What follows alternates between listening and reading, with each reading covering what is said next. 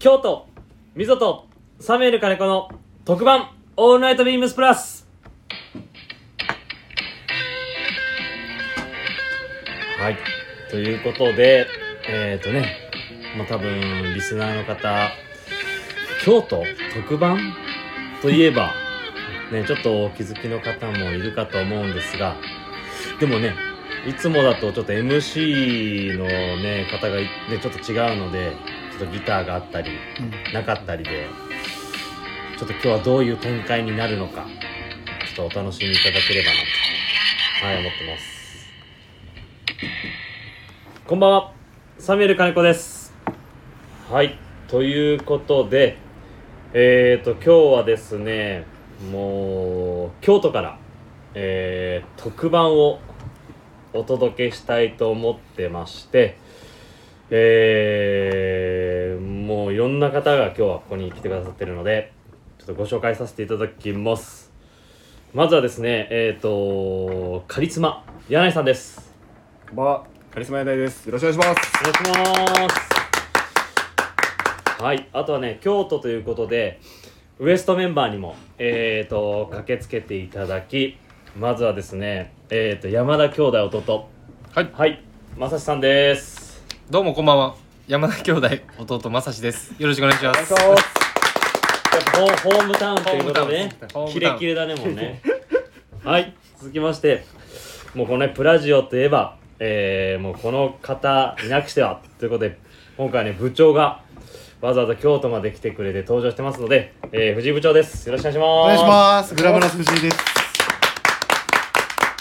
はい、ビームスプラスからは、えー、とこのねもう各そうっすね,、あの曜日で MC を務めてる、あのー、3人でえー、ともうここからね ゲストの方をお呼びしたいと思います。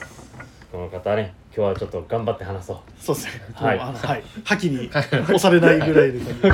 いつも通り。にいつも通り。いつも通り。ちょっと元気に。元気に。はい。えー、ケネスフィールド、えー、デザイナー草野さんです。よろしく。お願いします。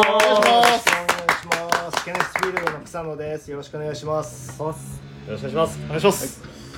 皆さんありがとうございますありがとうございますありがとうございます。今回はねいつもと、まあ、人数も多くあとはあのねちょっと ボリューミーなスタッフで、まあいろいろな意味で。はい、展示会お邪魔させていただきまして今ちょうどね本当草野さんの、はいえっ、とオフィスの、ね、展示会場が、えーからお届けさせていただいてるんですが、無事今ね、はい。えー商談成立ですありがとうございますありがとうございます。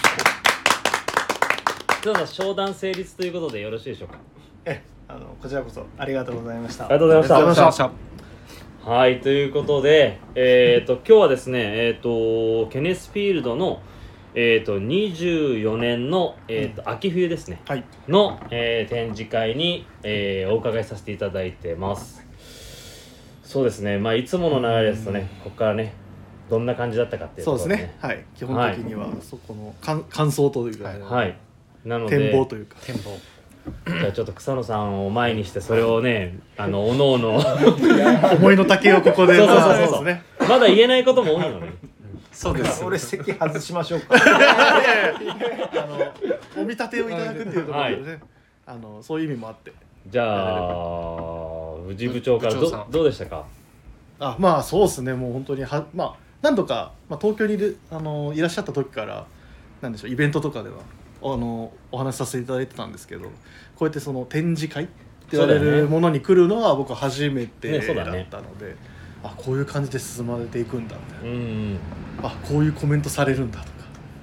なるほど。いいやいやそれはなんかねちょっといやいやいや全然あのどのコメント温かい。どのコ基本的にすごい温かい目で見守っていただいてる展示会なんだなね草野さんもねあの、うん。初め見させていただくときに、うん。はい。なんかわかんないこととか、うん。あの聞きたいことあればなんか全部答えるから、はい。何でも聞いてっておっしゃられてね。うん。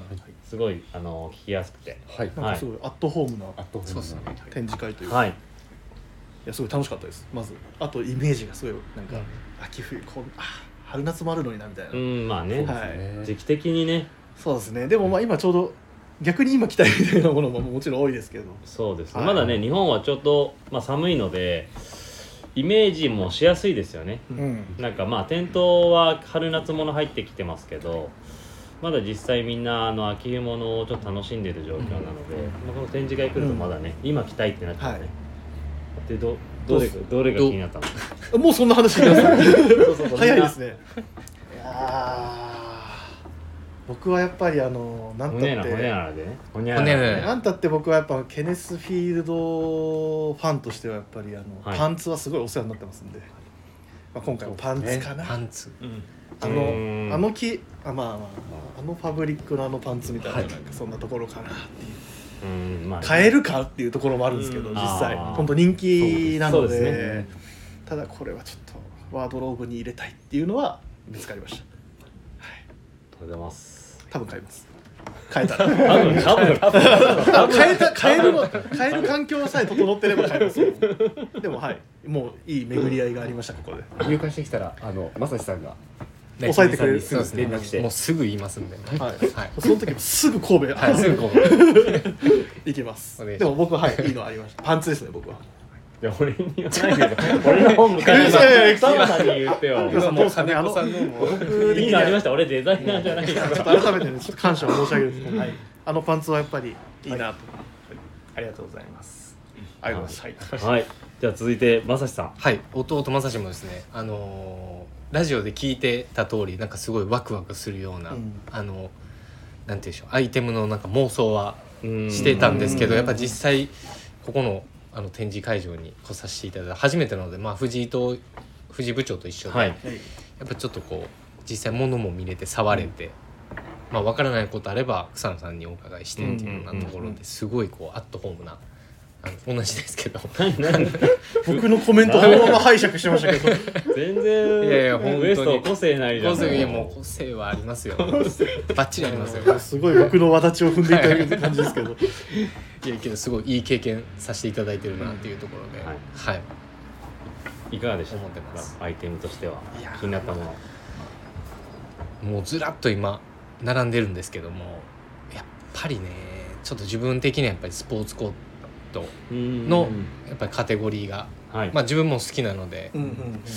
あのーちょっと見てる感じだと あのーいつもあのビームスプラスであのラインナップしてないようなちょっとこう自分的には驚きのあるようなこうカラーリングでこね。うご用意してるちょっと、まあウーリーなものとか、うん。はい。まあそういうものがちょっとあったので、うん。まあ自分的にはこの、あ例の。例の。例のもうスポーツコードがもう今例。刺さっているというような。まあちょっとどコーディネートもこれから妄想しようかなと。うん。ところですね。はい。ありがとうございます。はい。じゃあカリスマカリズマ。カリズマ。カリズマ。カリズマ柳井さん。い。やはー自分も今回で3回目であの展示会をお伺いさせていただいてやっぱり草野さんのあの毎回展示会こう、まあ、店頭にいた頃もそうなんですけどアイテムがすごいガラッと変わるわけではないんですけど毎回新鮮にこう見えてくるっていうのがすごい毎回楽しみにしてて、まあ、入った瞬間やっぱ目につく生地がいろいろあったんですけど、そうですね。自分もスポーツコートやっぱりマサシさんのスポーツコートとやっぱり自分でありそうでなかったあのクレメントのあのああー。あのあの色の。色のああはいはいはい。ですね。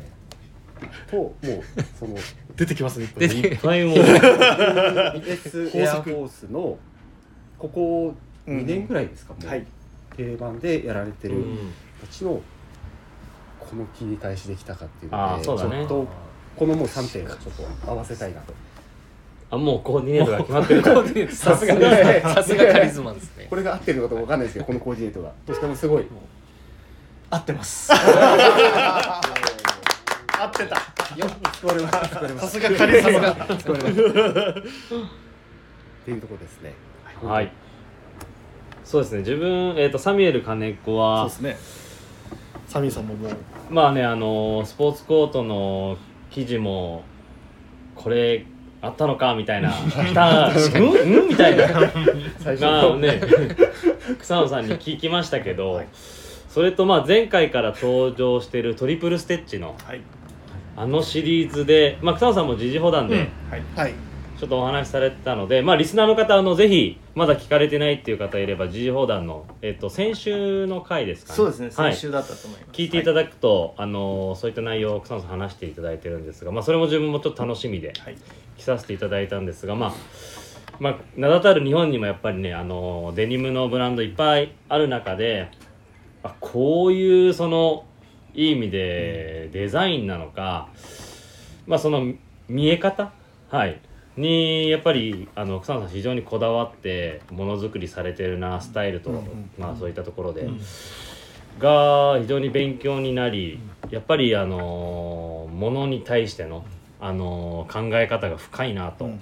あの改めて考えさせられた展示会でしたね、うん。はい。なのでまあ新鮮な気分で多分持ってはいるけどあのーなんか新鮮なコーディネートだったりイメージであの着こなせるアイテムなんじゃないかなっていうので、そのこのシリーズがうん。今回の展示会では気になりましたね、はいもう金子さんがね全部言っていただいたんで もうさすがです。皆さすがです。視聴ありがとうございました。来週もまた引き続き。まだまだ終わんない。終わってないです。いやこっからねこっからこここっから総括こっから総括して一旦そうだまあ話せる、はいあのー部分で、はいあのこの、えー、と次のシーズンです。ね、はいまあ、今テントは24年春夏がはい入ってきてます。が、はい24年秋冬、はいなんかこのイメージだったりなんか、まあ、キーワードみたいなのをちょっといただけると、うんはい。はい。はい。まああの時事砲弾でもね少し話をさせていただいた、えーマカロニウエスタン。はい。っていうまあ一個、うんまあちょっと気気にな僕の中で少し気になってたキーワードがあって、うん。はいまあその部分がまあそのデニムっていうね、はいあの素材につながってっていうアイテムが、まあキーになるのかなっていう部分は一つあって、はい。まああとはねもう毎シーズン僕言ってるんですけど、はい。このアイテムを入れることによってはい。まあ、今まで、ねうん。購入いただいてはい。る、はい。ねお客様の、まあ、ワードローブが、ね、楽しくなればいいなっていうのは、まあ、常に心がけてるんで、はい。まあ、そういう商品群がね、まあ、今回、ね、提案させていただいて、うん。まあ、いろんなアイテムをねピックアップしていただいてるのでまあその部分はね本当、まあ、今2月でしょ、はいはい。で、まあ、店頭並ぶのは8月、9ね。月ぐらいからなんで、ぜひねお客さんにはそういう部分もね見ていただきたいなっていうふうに思いますね。はい。ありがとうございます。はい。でもそう言われるとやはりあのー自分も今今年でバイヤー10年目なんですけど、草野さんのそのゲネスフィールドのあのパンツのバリエーションが、はい。まあ結構当初はまあグルカ。はい。でまあビームスプラスのお客様もはい。まあ合わさられてて、はい。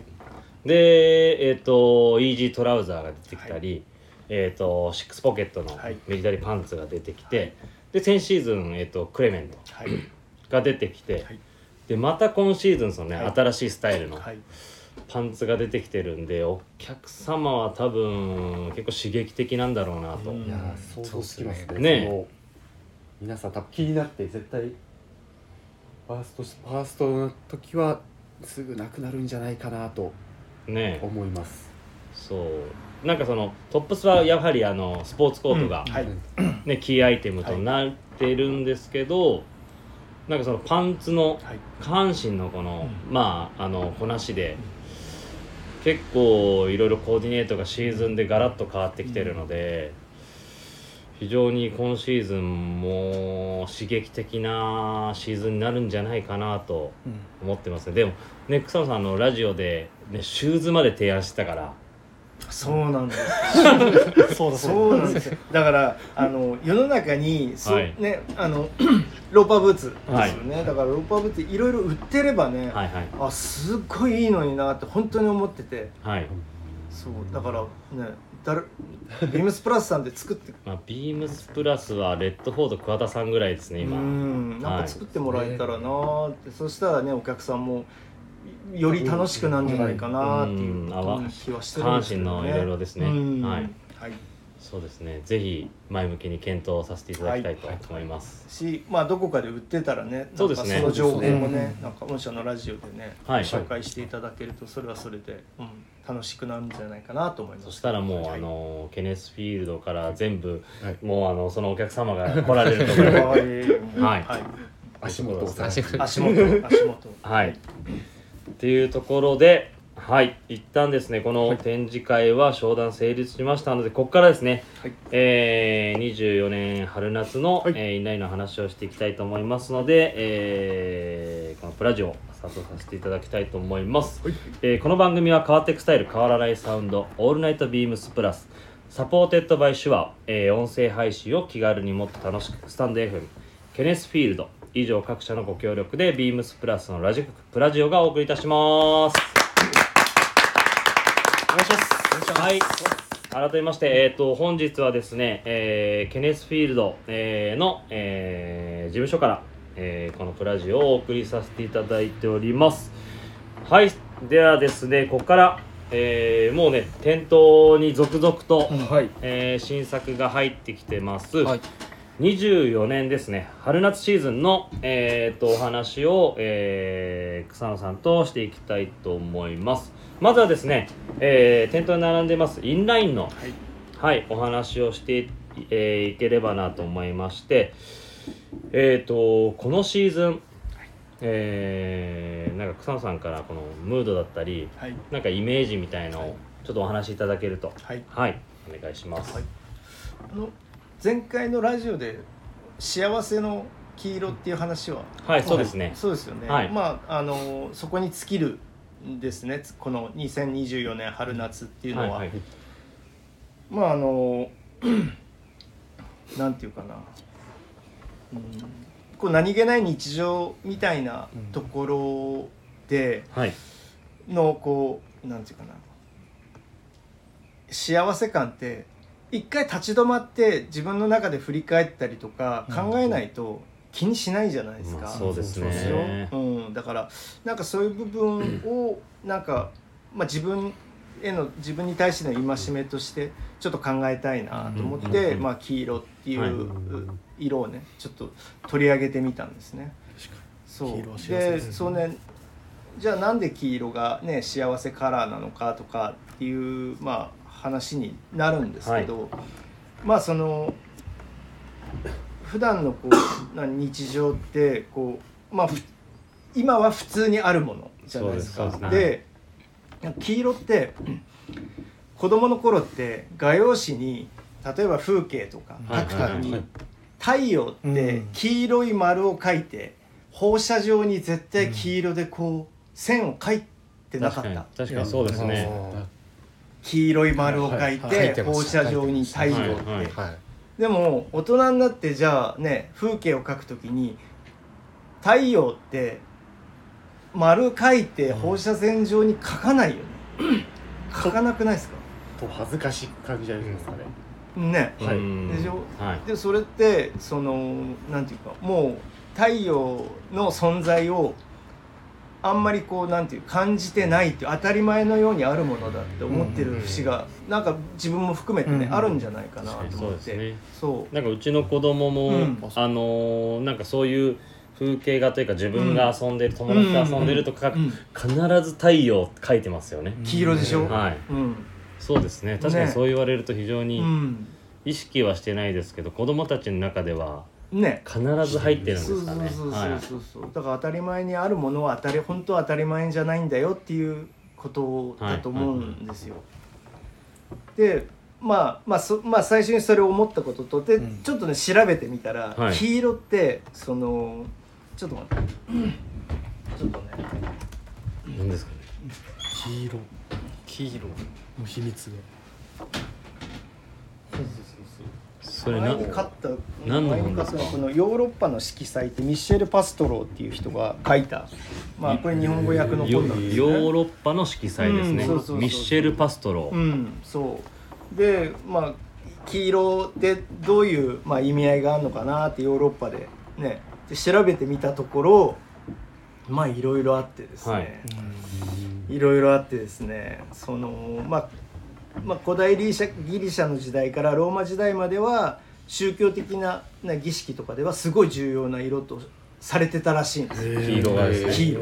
だけどその後中世になって、はい。その黄色はどんどんねなんか嫌な色になっていく、だらしい。うん、でそのいまあこの本に書いてあるの結構まあなんていうのその地域性のこととか、はい。はい民族のこととか、まあそそれを含めて書いてあるからちょっとここではちょっと言えないぐらいのことが書いてあるの。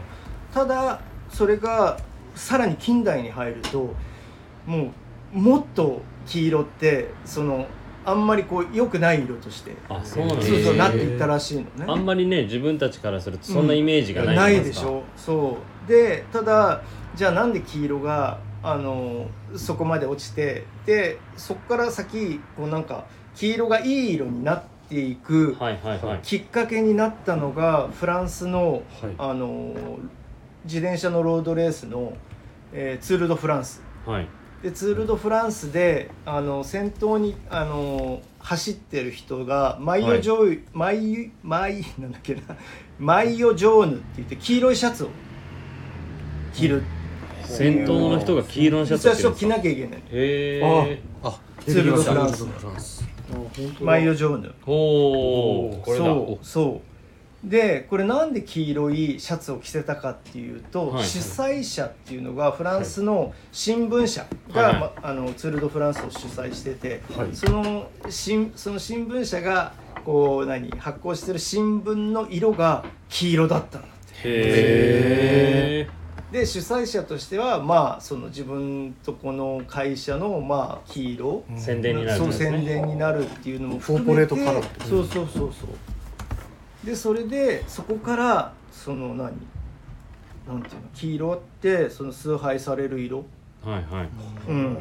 まあ勝利の色とか卓越したも卓越した技術とか卓越した運動能力を持つ人のための色っていうので認識され始めたってへいうことがこの本に書いてある。そう。そうなんですよ。ただこれはフランスにおいてだけでイタリアだとまた違う意味合いが、うーん。うんあるみたいなんですよね。ヨーロッパでもこのいろんな国によって、まあ、黄色っていうのを取り扱ね印象の受け方っていうのは全然違うらしいんですけどね、はいはい。うん。まあ、あとは、まあ、前にも話したかもしれないですけど日本だと、まあ、信号機で要は、えー赤黄色青、はい。はい。で黄色はまあ要はその注意を喚起する色とか、うん。は一時的な指示を行うための必要な色だったりとかっていうのはあるじゃないですか。はい。だからまあ先ほど言ったその一回立ち止まってとかちょちょっとこう考えてみる、うん。うん。きっかけになる色にもなり得るかな。ってういうそうそうそうことがあったんですね。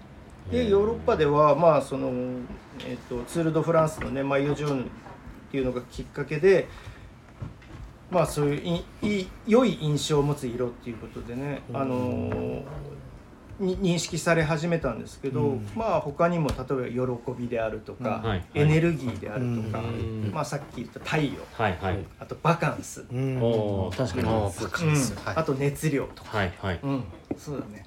なんでまあマイナス的な要素をね、まあ、示したそういう時期はあったけど、うん。まあはい。今ではね黄色を悪く言う人はそんなにいないし。ねううん。んね。まあ日本だったらねしあの高倉健さんのね幸せの黄色いハンカチっていうぐらいだから、はい。まあねその黄色いイコールまあ幸せみたいなところがね、はいはい。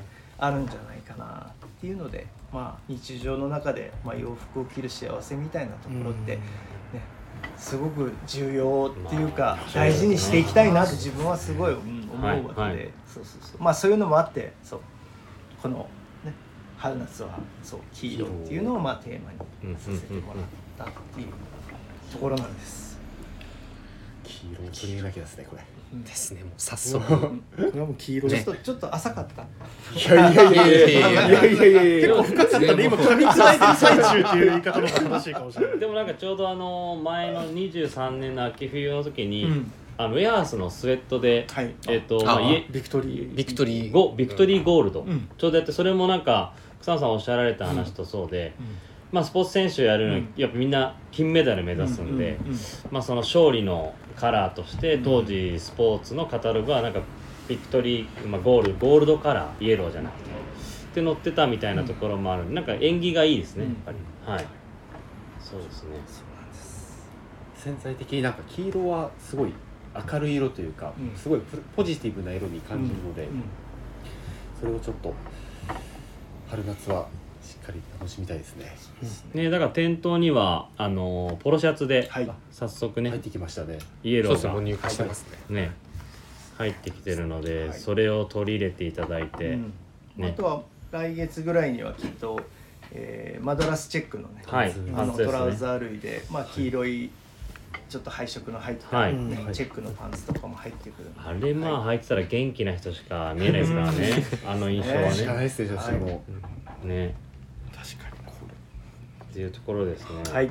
はい、はい、あと今回結構もうお店にえっ、と丸の内の方に問い合わせが結構来てるらしいんですけど、あのーねセクシーさんが履いてたあ。セクシーさんが着てたはい。これはあるんですかみたいな。っていうところであのルックにはい今回ビームスプラスの、はい。あのーセクシー島婿さんがはい。登場していて、もう問い合わせ結構多いらしいんです。ちょうど昨日かな、はい。お店行ったら、あのーその問い合わせが結構電話できてるって言ってて。へ おめでとう。おめでとう。セクシー。おめでとう。いいいいですね。でも。そうそうそう。すごい。はい。なのでえっ、とちょっとルックについてお伺いしたいなとはい。思ってます、はい、そうですね。ルック。まあ春夏っていうことで、まあ、先ほどの黄色じゃないですけどやっぱりこうね、うんまあ、日本の人が考えるバカンスがはどこまでバカンスかはわからないんですけど、うんまあ、やっぱりこう夏ってやっぱ日差しが強いし、うんはい。太陽は高い位置にあるし、はい。うん、照り返しも強いしっていう中でできるだけこう映えるような色はい。っていうものをまあ入れていきたいなっていうのがあるし逆に、うん、清涼感を求めるためのサックスブルーとか、はい。うん。確かにこう見ると、はい。ねえ。まあそう色が出る出てきそうですね。はい、とあとは、えーインドでブロックあのハンドブロックプリントされた唐草模様であるとか、まあ、インディゴの、ね、ブロックプリントとか、まあ、その辺を織り交ぜ織り交ぜながら、うん。僕としてはすっごいシンプルにね今回のルックは組みました、うん。確かにそうですね。言組みました。われると。はい。だけどなんか柄と色がすごい入ってくる。はい。はい、ルックですね。そうですねなのでうんどうだろうな。あのアイテム単体で見るんじゃなくて、うん、見ていただいてもいいんですけど僕としてはその、えーアウターインナーボトムで、はいはい。あこのカラーリングはい。こう薄めで見た時にあこんな感じうんうんはいいなと思ってもらえたら、うん、嬉しいですね。うんだからあれなんですかこのなんていうんですか、まあ、ベルトのこなしかもしれないですけど、うん。こういうカはい。ットを入れてるんですかね、そうですね。割とよりのはい。うん。色色が分かるようなよりのなんかカットが結構多いので,、そうすね。はい。でもあれですかもしかしたらそのそのパンデミックが起こる前に、はい。あの奥さんさんがやっぱりこのインドも、まあ、春のねこの、はい。アメリカトラディショナルの定番のものがあって、はい。素材があって、はいインドのものもあってみはいたい。な、なんかそれがより濃く映ってるシーズンなのかなとかやって見て。そうですね。多分より濃くよりシンプルに映ってるんじゃないかなっていう気がします、はい、どうですかこのルックは？いやもう本当ね春夏らしい爽やかななんか、はいもうその気配というか、はい。すごい感じられる、なんかこのマドラスのなんかなんでしょうねマドラスっていう一つの生地がすごいいろんなところに散りばめられてるのもなんか、なんかすごいいいなまあ、使い使い方がなんか、そうですね。なんか小物で使うこともはい。結構き効いてきますねこれだと、ね。そうですね。まささんどうですか？いや僕はですね僕はこのどのルックギンガムチェックにあーこれいいね。このネイビーのうんうんはいはい。ポロシャツをはい合わせて。で組下がこのサックスブルーのこれね、そうですねこの色合わせとうん。素材感の妙というんですか、チーフも。チーフと。これがもう多分そんな暑苦しいうん。印象はないなないですね。うんねすごいこう清涼感もあって、うん。ねモデルさんも笑ってるしねそうですね。モデルさん珍しく 珍しくモデルさんも笑っさんが。笑ってるし。笑ってます。ちょっと口角ちょっとこうが上がってて。ぐっと上がってます。余裕が出てきて。るそうです。ね モデル業の余裕が出てきて。確かにね。もしかしたらシューティングの最後の方なのかもしれないですけど。これ最初前半後半の人とか。これは中盤かもしれない。の乗ってくる感じ。乗ってくる感じですね。感じのはい。乗ってきてよかった。確かにこのチーフが相当効いてますねこの。チーフのカットめちゃくちゃいいです。可愛いですね。はい可愛いですね。まあそこにもちらっとねイエローがこはいはい確かにね。これチーフのあれ形も面白いですよね、ラウンうラウンド状のはい。はい。でパイピング。パイピングされてて。ね確かに。柳井さんはどれが気になりましたかルックで。僕もこのギンガムとあとはその先ほどインドのワードが出てきて、はい。はいやっぱりこのハス柄はい、はい。これがやっぱり前回展示会をお伺いさせていただいた時に、あの事務所に入った瞬間にこう見えてきた柄だったのでうわー出てると思いまして、僕もすごいこういうなんですかねインドバティックとかこういうスタンプっぽいのはすごい好きなので、このハス柄のブロックプリントは、はい。えっ、と、えー僕があの東京の湯島っていうところに住んでる時に、はい。はい。あの湯島って不忍池がもうすぐで、うん。上野の、うん。で不忍池ってあ。のハスの花がすっごい綺麗に咲くじゃないですか。で冬になるとその、えーなんていうのシャワーノズル シャワーノズルみたいな茎みたいなのが、はいはいはい。あの全部あの池からあのなんていうかきれきれいに取り除かれるんですよ。へえ多分ねこれ俺インスタにあげたかな。インスタに草野さんのインスタの方ですか？はい。いやケネスフィールドです。ケネスフィールドのインスタではい。出ました。シノバズの池の。不忍の池のそのちょっと待って。えーとですね春夏でですねブロックプリントのジャケットあこれだ。これです。はい。はいこれですこれです。ね。はい。あのこれってその池からこう綺麗に取りあのなんえー すくい上げたはい。この、えー茎の部分っていうのかな、い。シャワーノズルみたいになってる部分が乾燥したものがあの不忍の池の周りにしばらくね放置されてるんですうよ。そう。でそれを 拾ってあそれをですか？そうそれを拾ってそうあこのこういう柄でプリントできたらいいなって思っはい。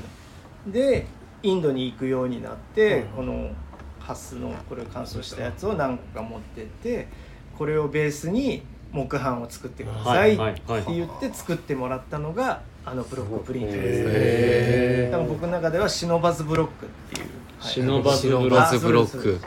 あこれがここれ公園あのこれもうそうそうそう山積みになって。そう。シノバズブロそんなックブロックこれ何月ぐらいに行くとあるんですか？冬？冬。冬。あ今ですか？うん今。ちょうどシーズン多分今行けば山積みになってるかもしれない。早いもん勝ちですねそう。これは。いや誰か誰か誰かもあでもシノバズブロックを探しに。シノバズブロックまずブロックを。草野さん確かにそうですね。前昔から事務所にそうそうこここの辺にいつもいつもそうですね。ありましたね。そうなんですよ。へえぜひ柳井さんじゃあ。そうですね。ちょっと柳井さん。シノバシノバズブロックぜひ。はいうん。えいいいい柄ですね。いい柄ですよね。はい。うん。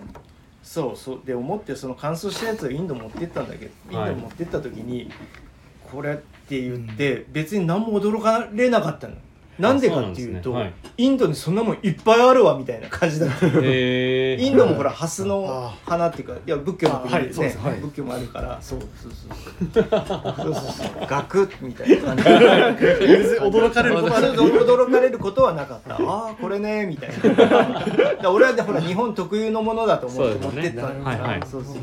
忍ばずブロックねみたいな感じになるってことですね、じゃあまあいい意味でまあその忍ばずブロックでもありながら、うん。まあインドの伝統的なそうそうそう。柄でもあるってそうとですね法でも、はい。手法でこう、うんでルーツもしっかり。そう。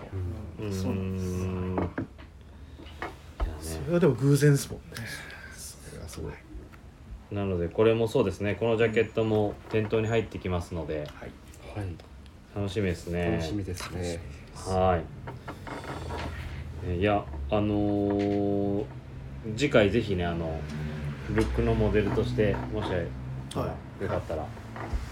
全然。全。僕はやる気満々なんですけど。藤部長。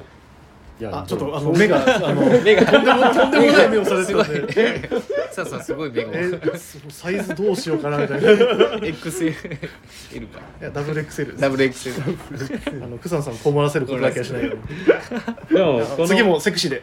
2シ2 シーズンぐらい、あのーいい意味でフレッシュな子たちが、ねあのーケネスフィールド着てるのはね新鮮な印象ですね。そうですね。はい。なんかそこにこうなんか糸みたいな。いやもちろんその、ね、外国人のモデルをね使ってはい。着せるればかっこいいとは思うんですけど、なんかちょっとまあ僕の中では少しちょっとリアルから外れるかなっていう部分もあお思ったりしてたので、はいはい。うん、ちょっとまでもまあ次は外国のモデルの方を使うかもしれないですし、はいはい。まあその時の。そうですね。ははい。い、そうですああとはままた以前みたいにお客様お客様はいはいはい。ねあのお呼びして、えー来ていただいて、はい。あの撮影させていただくかもしれないですし、はい、こうご期待ですね。そうですね。はい。はい。ありがとうございます、はいじゃあここからですねえっ、と新型のアイテムだったりなんかあのインラインのお話をちょっとさせていただければなと思うんですが、えっ、とそうですねえっ、とまあトリプルステッチマニファクチャー。はい。はい。なんかここまあ新しく出てくるはい。ところなので、はい。まずはちょっとそこのお話をい。ただけると助かはい。ります。えっ、とえー新しく、まあ、ちょっとカテゴリーを作りたいなと思って、まあ、その伏線にあったのが、えー、とイージートラウザーとか、はい。えートリプルステッチで塗ったシャンブレーシャツとか、はいまあ、その辺のアイテムがあったんですけど、えーまあ、デザイン的にどうこうっていうよりもそのきアメリカのき基本的なワークウェアで使用されるトリプルステッチっていうところにちょっとフォーカスをして、はい。えーちょっとアイテム作りをしていきたいなっていうのが事の発端だったんですね。はい。でそれで、うん、やっぱりこうワークウェアであればトリプルステッチで 縫ってあってほしいなみたいな願望、まあそうですね。うん、もあって、はい。そうですね。だからまあ今まで作ってるようなアイテムもトリプルステッチマニファクチャーっていうくくりにすることで自分の中でこうカテゴリー分けがこう住み分けがこうちゃんとできていくかなっていうので。だから今はまあスポーツコートをはじめとするテーラードのラインがあってはい。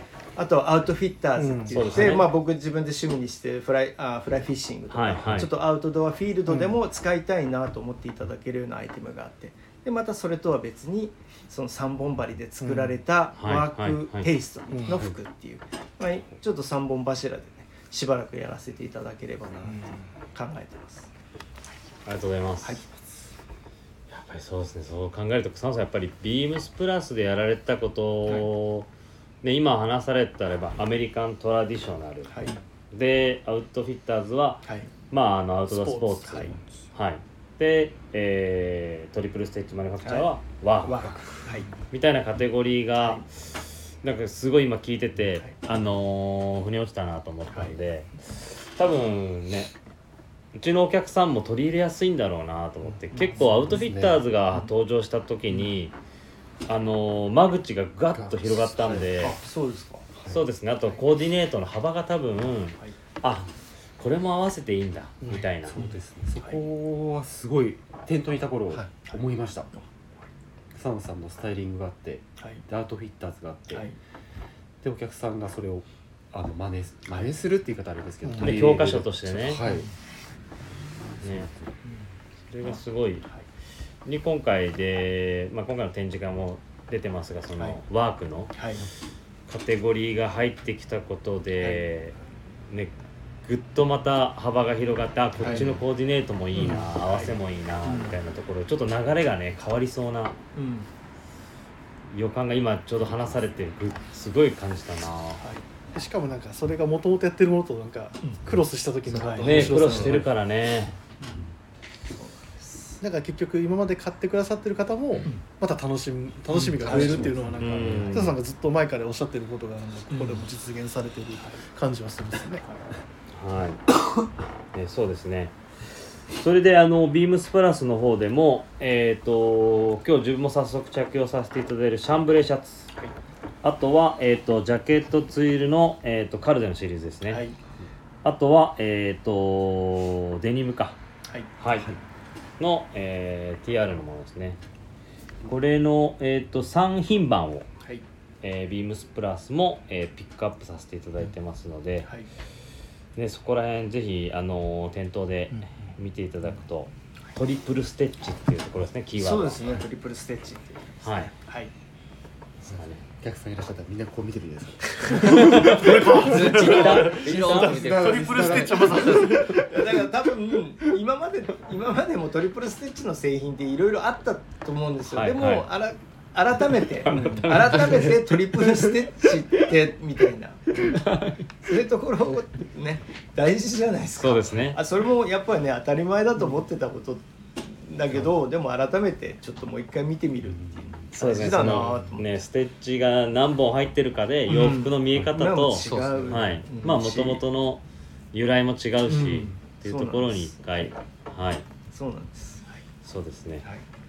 あとはですねえっ、と新型でいうと、えーフィルモアショーツです。かああフィルモアショーツですね。これはね、はい。多分うちのスタッフもあのお客様も、ね結構ね好きなね。こ、れはそうですね。まあ、先ほどのルックでも出てきてましたが、はい。結構鮮度がうん。ねガイドショーツも衝撃的でしたけど、はい。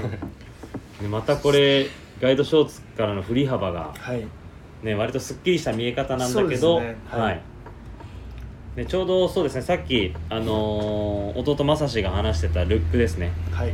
サックスのやつこのね。サックスブルーのストレッチコーデュロイ。の、はい。はい、ショーツですね。ねこのこれはあの今シーズンこれをやろうっていうはい。なんかこうなったきっかけっていうのは、はい。あのー例えば夏に、はい。あのー旅行に行く時に例えば海外だとやっぱパスポートをどこにしまうかとか、えーねお例えばはまはまはまぎのチューブのはいね、収まる場所とか、ライターとかなんかできるだけやっぱバッグは持ちたくないなと思ってて。であのガイドショーツみたいなそうものはねそれはそれで全然いいんですけど、はいまあこの間ね僕がパリでスリにあったようなことを考えると滑りのね滑りのエジスパを使うと。まあそれもあってそう。このフロントでもうちょっとこう肌に近い、もっと近い部分に、うんものがいろいろ収納できた方がいいかなと思う部分と、まあ、やっぱりスポーツコートと合わせた時にすっきりした印象うんうんにうんうんうん。っていうところがやっぱ僕にはちょっと必要だなと思ってまして、あとはトラウザーのシルエットってもう完全にやっぱりねゆったりしたものっていうのが、はい。まあ市民権を得て違和感ないじゃないですか。はいはい。でショーツもやっぱり以前作ったものをやっぱ見返してみるとやっぱちょっと細いんですよね。なのでもう少しもう少しだけこうゆったりした感じのシルエットの中にこの収納力はい、すられないような ポケットのディディテールデザインができたらなっていうのでそうなんですフィルモアショーツっていうのを作らせてもらったんですね。じゃあまあそこへはい草野さんらしいあのフィールドテストをしたそうですね。結果、はい経験がすね。そうですねはい次に生かしたいな。常に次に生かしたい。はい。このあのモデル名、はいの由来とかもちょっとは、はい。いお伺いできればな気になりますフィルモフィルモアアなんかあのサンフランシスコの通りのありますね。名前とか地区の名前になるのかな？通りの名前ですよね。フィルマーはいフィルマーストリート。ありますよね、はい。そうそうそうそう。前にあのモーテルとか泊まってた時あそうなんですね。そうそうフィルそうそう。モアストリーえそうそれが確かフィルモアストリートで、あなんかこうちょっと頭の片隅に残ってて、はい、なんかちょ自分の中ではちょっと思い出深いっていうか、はい、でサンそこでフランスリにあったわけじゃないんいやですそこですにやったわけ。そこですにやったそうそこですにやったわけじゃないんだけど。でサンフランシスコってやっぱりこうなんなんていうのかな。あの夏でもダウンジャケット着てる人がいたり、うんね。はい。ョーツ履いてる人もいたりっていろんなスタイルの人が多いじゃないですか、まあなんかそういうところでもっと自由にねショーツ楽しんでもらえたらいいかなっていう意味も含めて。それはあれですか？このウェルのコーディロイ含めてのそのちょっとに、ね西海岸の、はい。っていうところですね、そうですね。はい。ちょうどあのビームスプラスも2色か。2色も展開させてもらったので、はい。はい。これは結構個人的にもサックこれサックスがいいな。サックスとブラウンはい。色名はどっちだっけな？これ、えー、えー、っとね実はこれ梅田でも僕てあの問い合わせもらったんです。あすごいですこよそれでのショーツそれはでも島向さん効果じゃないですか？よ それは多分島向こ効果です。さすがです。さすが。あそうだ。これえー、っとインラインはライトグレーブラウンサックスブルーの展開なんですけど、はい。ビームスプラスは、えーブラウンとサックスブルーをピックアップさせていただいてますね、い。い色ですよねこのいい色ですね。はい、はい。ブラウンもね。あとは僕も実際にあのこの間のインド出張の時に、はい。あのこれを履いてったんです。あ本当ですか、はい、でもちゃんとあの座った時にパスポートの感じの感触とか感触とか、はいはいその辺も全部確認済みです、フィールドテストは終わってる。終わってます。ちゃんと終わってます。フィールドテスト。すごいな。そうです機内でも快適でした。竹感も絶妙ですよね、はいいいと思います。出張とか行かれる方は。すごいうん。あれですね、ポケットここに僕ちょっと今話を聞いて入れた時にそう。の座ったりとか座ってどうかなと思ったでしょそうなんですよ、うん。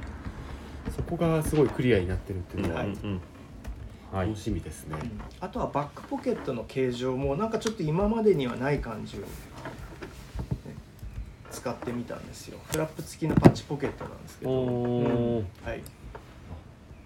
確か草野さんのところではフラパッチポケットのフラップは今までやってないかもしれないですね。あーそうなんですね。はい、フラップはないですよね。なんかあんまりない。あんまりフラップストック付けあいやまあグルグルカがグルカがついてるけど、そうですね。パッチでフラップ付きのポケットっていうのは、うん。バックスタイルでは、はいでもしかしたらそのシルエットがシンプルな分、はい。うん。あのちょっとそういうポケットのディティールとか、そういうのでちょっとこの動きを。そうですね。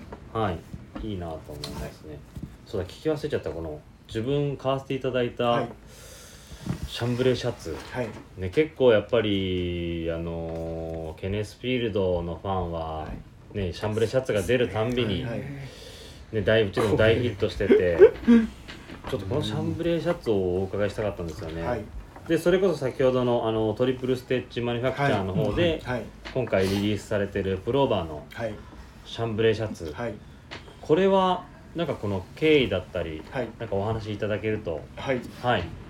あの夏にショーツにあわショーツに合わせてもいいシャンブレーシャツをやっぱ作りたくてまあそれは半袖でもいいですし、はいはいはい。ただそのプローバーのシャンブレーシャツってあの、ルーミーシャツってずうんちょっと継続で、はい。はい。プローバーのシャツをやらせてもらってるんですけれどもそうじゃないところももう少しちょっとこってりした感じうーうん。んそのトリプルステッチマニファクチャーっていうそのワークテイストを取り入れたプローバーシャツっていうのを作りたくて、それでね今回リリースさせていただいたんですけどベースになってるのは、えー、と US ミリタリーのウェルのシャツ、えー、あそうだったんですねそうなんですそうなんです。だからこのポケットなんですかそうなんです。はい。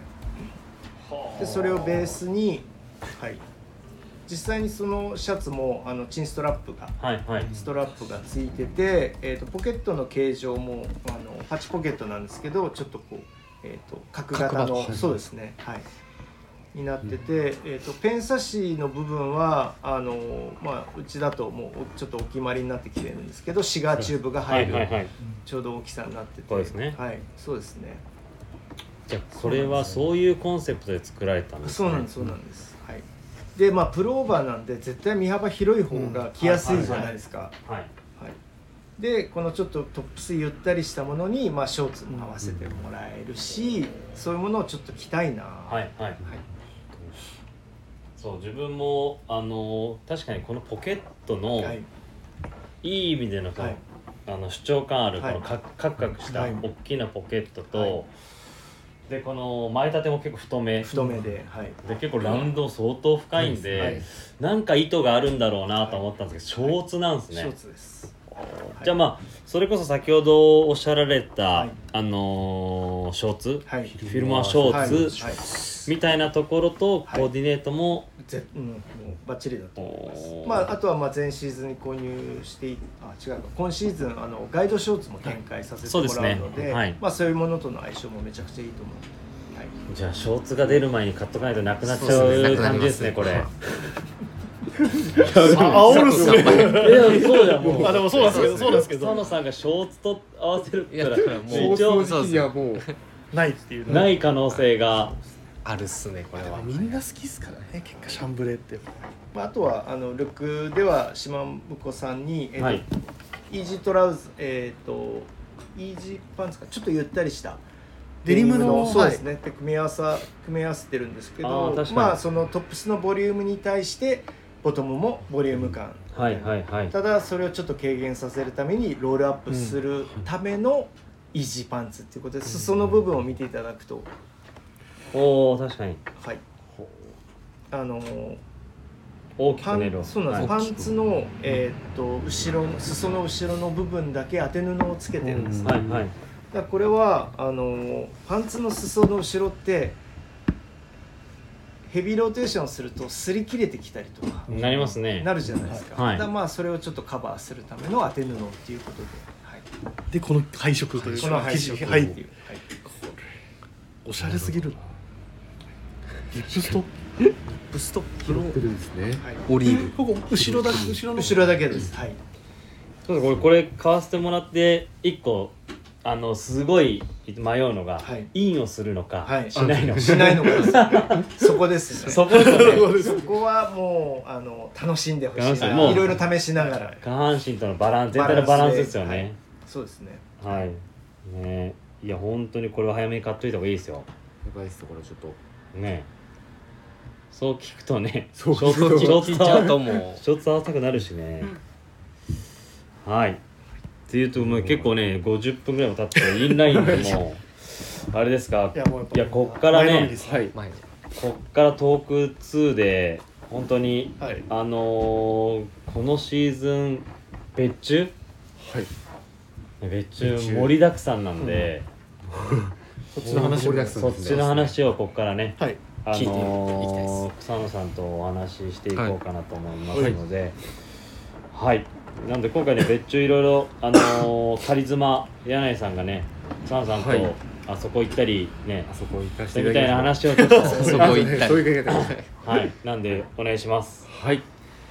そうですね。ちょっと前このお話があったのが前半年前でしたっけ？半年前の展示会ですね。草野さんにお願いした展示時先にちょっとあのお伝えしますと、えーまあ、ビームスプラスが25周年というところで、組あのビームスプラスのあのメンバーオフィスのメンバーとかバイヤーチームあとはお店のスタッフはい。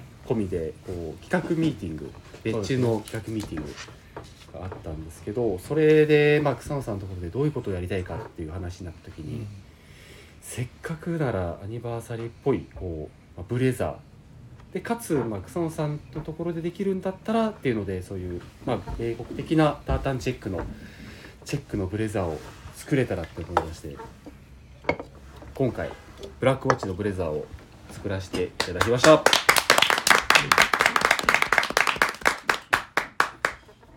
でまあ本当僕もこれ初めてあの米中のお話をこう、草野さんの前にさせていただきどういう反応が来るのか分からなかったんですけど一旦じゃあちょっとブラックウォッチをあのな調べて。んかねそう柳井さんにそうちょっとブラックウォッチってどういう柄かちょ ちょっと歴史的なところとかちょっとちょっと調べてもらってもいいですかっていう話をしたんですよね。そうですね。そう。半年前。そう半年前。はい。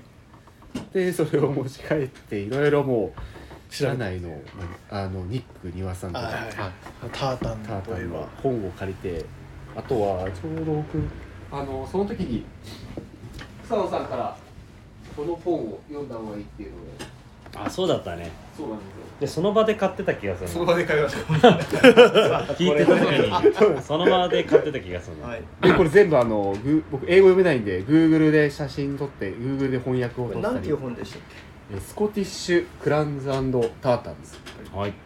ただこう本とかを読んでるとどんどんどんどん分かんなくなってきましてで情報がね。情報が多くてですね。ブラックウォッチのいろんな情報があったのでで一応もう本当いろいろ調べてたら、うん。あのブラックウォッえー、とタータンズ協会のサイトについてそうですその流れがちょっと僕もあんまり思い出せないんですけど調べていくとそのいわゆるアメリカンミルズのペンドルトンも採用してたブラックウォッチの柄行きがあったんですけど、まあ、そこを紐解いてこの柄ブラックウォッチがあるっていうので草野さんにご相談して、うん。えっ、とどうですかってお話をしたと。はい。したら了解しましたって言ったんですよ。ね了解しました。了解しました。了解しました。っていう、うん、ひょっとしたら返したかもしれない。返しましたいやでも本当柳井さんすごい調べてくれて、はい。え今結構ねあのさらっとなんかあの説明されたんですけど、はい。結構ねいろいろこう調べた内容があってそう。今あれなんですよ、面白い話なんですけど、あの違うブランドだったり、はい。なんかいろいろチェック調べることがあるんですけど、はいあのねあの横でパソコン開いてずっとあのタータンチェックのその協会の サイトずっと調べていつも調べてるんですよ。その次はでもつきましたねまずその歴史をたどる 本当面白い面白いんですよサイトがもう。タータンチェックのことをずっと調べてるんですいや入ってないっすね。登録されてないっすね。未登録の方タータンね。そう日本支部の人みたいな感じですね タータンチェック。めちゃめちゃ深いんじゃない？このタータンチェックね。いやーだってそうですこんだけ見てたらこん。な似てても全然違うっていうのもあったりしますしね。ねもともとブラックウォッチってあれでしょ？あの海岸線を灯台の上からこうあの監視するとかそういうのじゃなかったでしたっけ？とあとまあ軍隊の軍隊の。はい。柄ですね。め迷彩なんだよね。迷彩のうん。ね。はいそうなんですよ。でこれにたどり着いたと。はい柳井さんが でまあイギリス由来だけどそのはいアメリカのっていうところとの,、はい。あの関わりもあったっていうところが、俺柳井さんから聞いた時には、だったらもうやりましょう。あということだったんですね。うんそれで商談成立したんですね、ーで了解しましたと。さだからそのそのすっごいその時ホッとしたんですよ。落ちたと。承諾成立しようかとでもそこからあのまあじゃあどういう記事あのうん。記事をどうしようかってはいいうところでうん。柄は決まったっていう。そうなんですよ。ちょっとそこも僕はあの正直なところ何も伝えれなかったんですけど、うんうん草野さんからあの、まあ、こういう経緯でもしかしたら記事が作れるかもしれません、はいはいはい。話があってえっ、と中村の畑屋さんの名前とかこれもで全然はい大丈夫ですよ。みゆきけおりさんのところで、はいあのもうそのベースとなる柄をもうそのまま忠実にうーん。再現してもらって、まあ、春夏の本当にフォープライという、うん。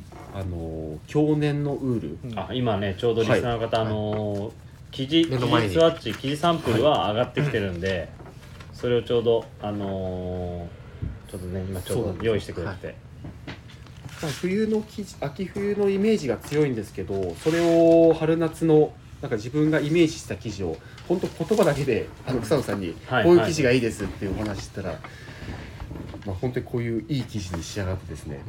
藤井さんどうですか？触ってみて。いや本当なんかすごい柔らかい。柔らかいのと、あの夏に着てても生地は分厚いんですけど、はいはい。風な。通しが良くてうん。あのベタつかないんですよ。しかもすげえ透けてる。そうなんですよこう見た時にさあの先の人が見えるぐらいの、はい。すごいなんか風通しもいい。風通しのいい。でもこうね触ると弾力もしっかりね、そうなんあるので。薄いってわけじゃなくて、はい。っていうところがなんかすごいいい生地ですあっさんですどうですか？松田さんいやもうめちゃめちゃいいですね。この柳さんめちゃめちゃいいらしいですめね。ちゃめちゃめちゃめちゃいいこです。の肌触りといスポーツコートウェアとかをよくそうですねされてるとなんかこの生地の感じとかが。これをもう本当旗生地や生地からもう作り込んでもらって、はいはい。ちょうどその10月末に佐野さんからちょっとお誘いいただいて畑屋さん見学にどうですかっていうので一緒に同行させていただいたんですけど本当にあの畑屋さんからその染め工場まはいでいろいろ全部一貫して見させていただきまして、えっとその糸までちょっと端の部分をもらってきましたので、これですね。はい、じゃあこれは3色で構成されてるんですか？3色で構成されてます、何色と何色と何色ですか？えーグリーンとネイビーとブラックになりますね、ブラックブラックコートって言ったら3色で構成されてるカラーなんですかね？基本は。でまあ最大の特徴はやっぱりその夏場にも着れる、ん。はいはい。程よい厚みなんだけど夏場にも着れる、うん。そのまあ先ほど藤井さんね柔らかい感じとかね、はい金子さん弾力性があるとか、まあその通りなんですけどいややっぱりねこうドライタッチじゃないとやっぱ夏着れないんですうよ、ーんドライタッチじゃないとやっぱ夏ベタつくでしょ、はい日本の夏ってところ。そう。そう湿度とかねそういうのもあるしだからまあ通気性を保つために、えーちょっとこう透け感、うん。あの生地を見ると透けるけど、うん。実際に着用して透けることは全くない。です。はいはいはい。はい。そうですね。生地をオンリーで光当てて見ながらしたらそうそういう感じ。そう。でその今回作る糸っていうのがそのフォープライ。っはい。ていう、要はあの4 1本の糸にするときにその4本の1本の糸は4本の糸はい。でこうよってあるっていう糸を使うことによってよりこう密度と。はいはい。そのドライな感じ。うんっていうのがこう実現できたうーん。っていうもう本当ねスペシャルな素材なんですよ。はい。今ねカリスマカリスマさんがその4一本の糸を4本ね 出そうとしてるからね。草野さんからこうあの4本になってるっていうのを写真で送ってくださいまして。いや実際に僕もあのはい。本当これポップライかよそうこうずっとによりをこう逆にして一本一本こう戻しながらこうやってそで読んだったうよちゃんとちゃんと読んでした。あこれ僕も家でやってて強年すぎてうん、すごい緩めるんですけど、また戻っちゃうんだよね。これが多分あの生地の本当に回復力とういうか、んシワになりにくくドライな確かにあんだけ結構グニグニやってもうん。全然シワがねまた戻る戻るというか。ーね生地からだからやっぱりこういうのって日本の、えー、と技術力ですよね。うん。うん。こういうのができるんだと本当に。うん。感動しましたただね柳井さんとはいこの旗屋さん見に行った時に、はい。ガンガンにこの機械がは旗が止まるんですよ。そあのその機械自体は高速の食器なんです、はいはいだけど、はい。はい高速じゃなくてちょっと速度を緩めて緩めて。空気含ませてってことですか？折ってもらってるんですけど、すっごい止まって。でなんでかっていうと要はなんなんて言ったっけ、うん。糸が太すぎて、うん。うんあの横糸を通す時に切れちゃうらしいんですよ、何回も何回もその工場の方がこうん。うセットし直して、ゆっくりやっていくんですけど、うん。ちょうど僕徳佐野さんがその工場に滞在時間多分1時間ぐらいはい、多分はい。56回ぐらいうん。もう一セットし直してたので、へそう。だからすっごい時間がかかる。かかかった素材なんで本当に、うん、だから多分そそのフォープライの、えー、と柄の生地とかを、はいはい。あのそんなにみんなが発注するわけではないっていうことなんですよねきっとね。ももっと高速で回せる、はい。あの細い糸で高速で作れる、はい。時間も短縮して作れるような生地を普段はやっぱ作られてる。てるね。うん。じゃあ本当に今回フォープライでやって、まあちょっとこの内用の柄行き出して、はい。もうスペシャルに生地に仕上がったってことですね。そうですね。はい。はい。楽しみですね。そうなんです。でこれでえっ、と形は？えー形はですねちょっとまあビームスプラスで、まあ、3パッチポケットはい。の、まあえー、といわゆるこう1型と僕たちが呼んでる本当にスポーティーなあの形はもうビームスプラスでいろいろラインナップされてたので、ちょっと草野さんとこうお話ししまして、えっと草野さんらしいそのスポーツコートのちょっとあのベルトポケット、はい。で、まあ、フラップとチケットポケットがついてるモデルを採用させていただいてます。はい。であとあれかボタン？はい、そうですよ。ねボタンもえまだまだまだせっかくもうここ気までねこここまで結構乗っけてますやね。ったからと思ってですね。スペシャルスペシャル。まスさにペシャルで本当に。まさに。いや本当にあの 柳井さん結構興奮してますね。本当にスペシャルだよ。そうなんですよ。えなんかすごそうななんか箱から出てきますね。いろいろあるんですけど。あのちょっとこれはあでもロンドンバッジ。ですね。これ多分あのービームスプラスで何年前ですかね。20周年の誕生日ブレザー作った時ですそうそうそうそうそうご存知の方ももしかしたら。あのワッペン付きワッペン付きの。そうです。そイギリスの老舗のロンドンバッジですね。ロンドンバッジ。うでワラントがつくというねもうね、はい、これをいろいろぱりあの決して安いうんものではなかったので、あのビームスプラスのあえっとビームスの生産の方といろいろ相談していわゆるこのアジア生産のものも取り寄せてもらったんですけどもやっぱりこう見え方、せっかくここまで生地から作ってもらってここでなんか妥協するのはちょっとあれだなと思って今回ロンドンバッジを、えっと、英国から取り寄せして作って。もう今重ねているそのブラックウォッチとそのボタンの感じだけでもすごい、これね何がいいかって、あのこの光沢感と、はい。あの厚みなんですよね、とこの程よい重ささ、うん。そうですね、はい。あそれ本当がねめちゃくちゃいいんですよ。アジア生産のやつも、まあ、決して悪いわけじゃないんですけど、うん。熱いんですけど軽く感じるというかねあのちょっとした重量あるロンドン重量？重量あるよ。薄いんですけどスマートなんですけどちょっとこうねちゃんと重厚感あってね、はい、うん。これをなので、まあ、生地生地自体は日本の技術力を使って、えー、フォープライの、ね、去年の糸を使ってはい。でそれをね旗屋さんがもうね何回も糸切れるんだけど時間をかけて作っていただいて、はい。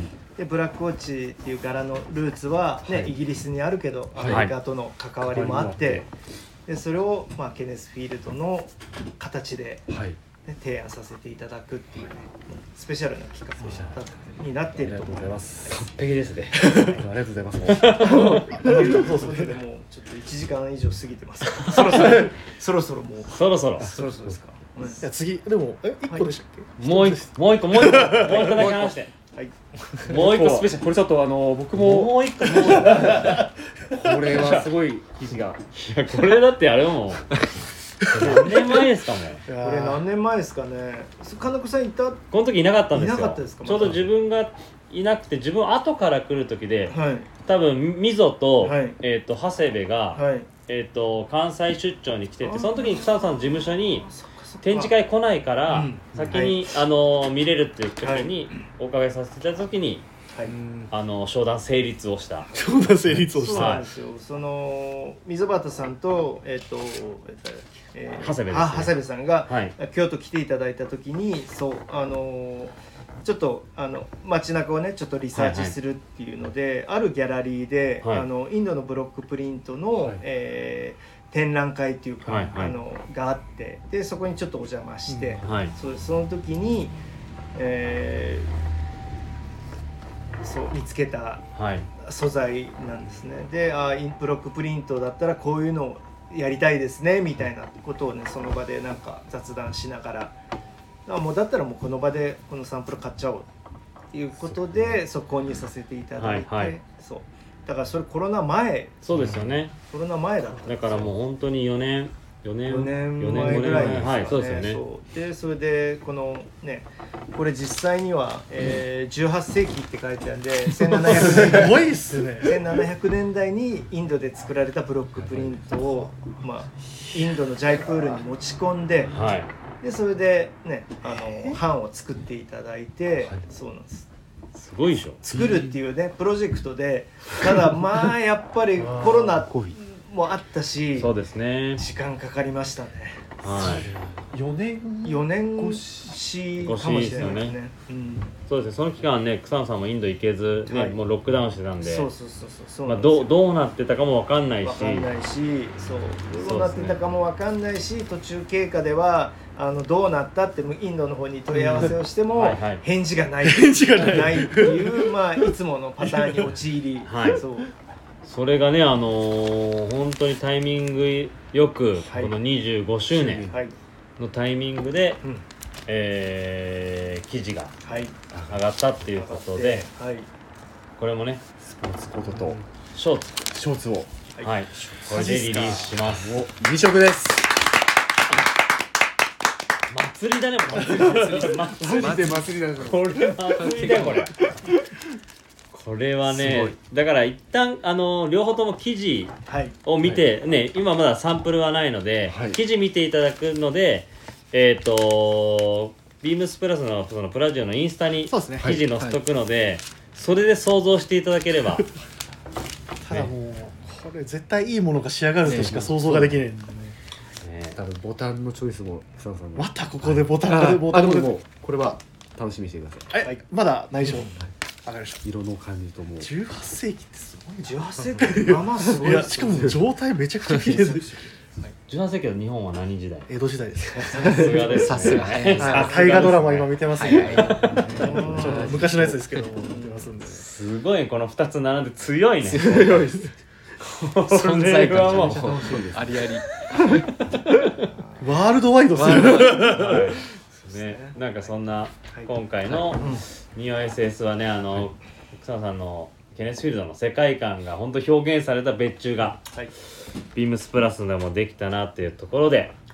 はい、えーレターを送るというページからお便りをお送りいただきます。ぜひラジオネームとともに話してほしいことや僕たちに聞きたいことがたくさん送ってください。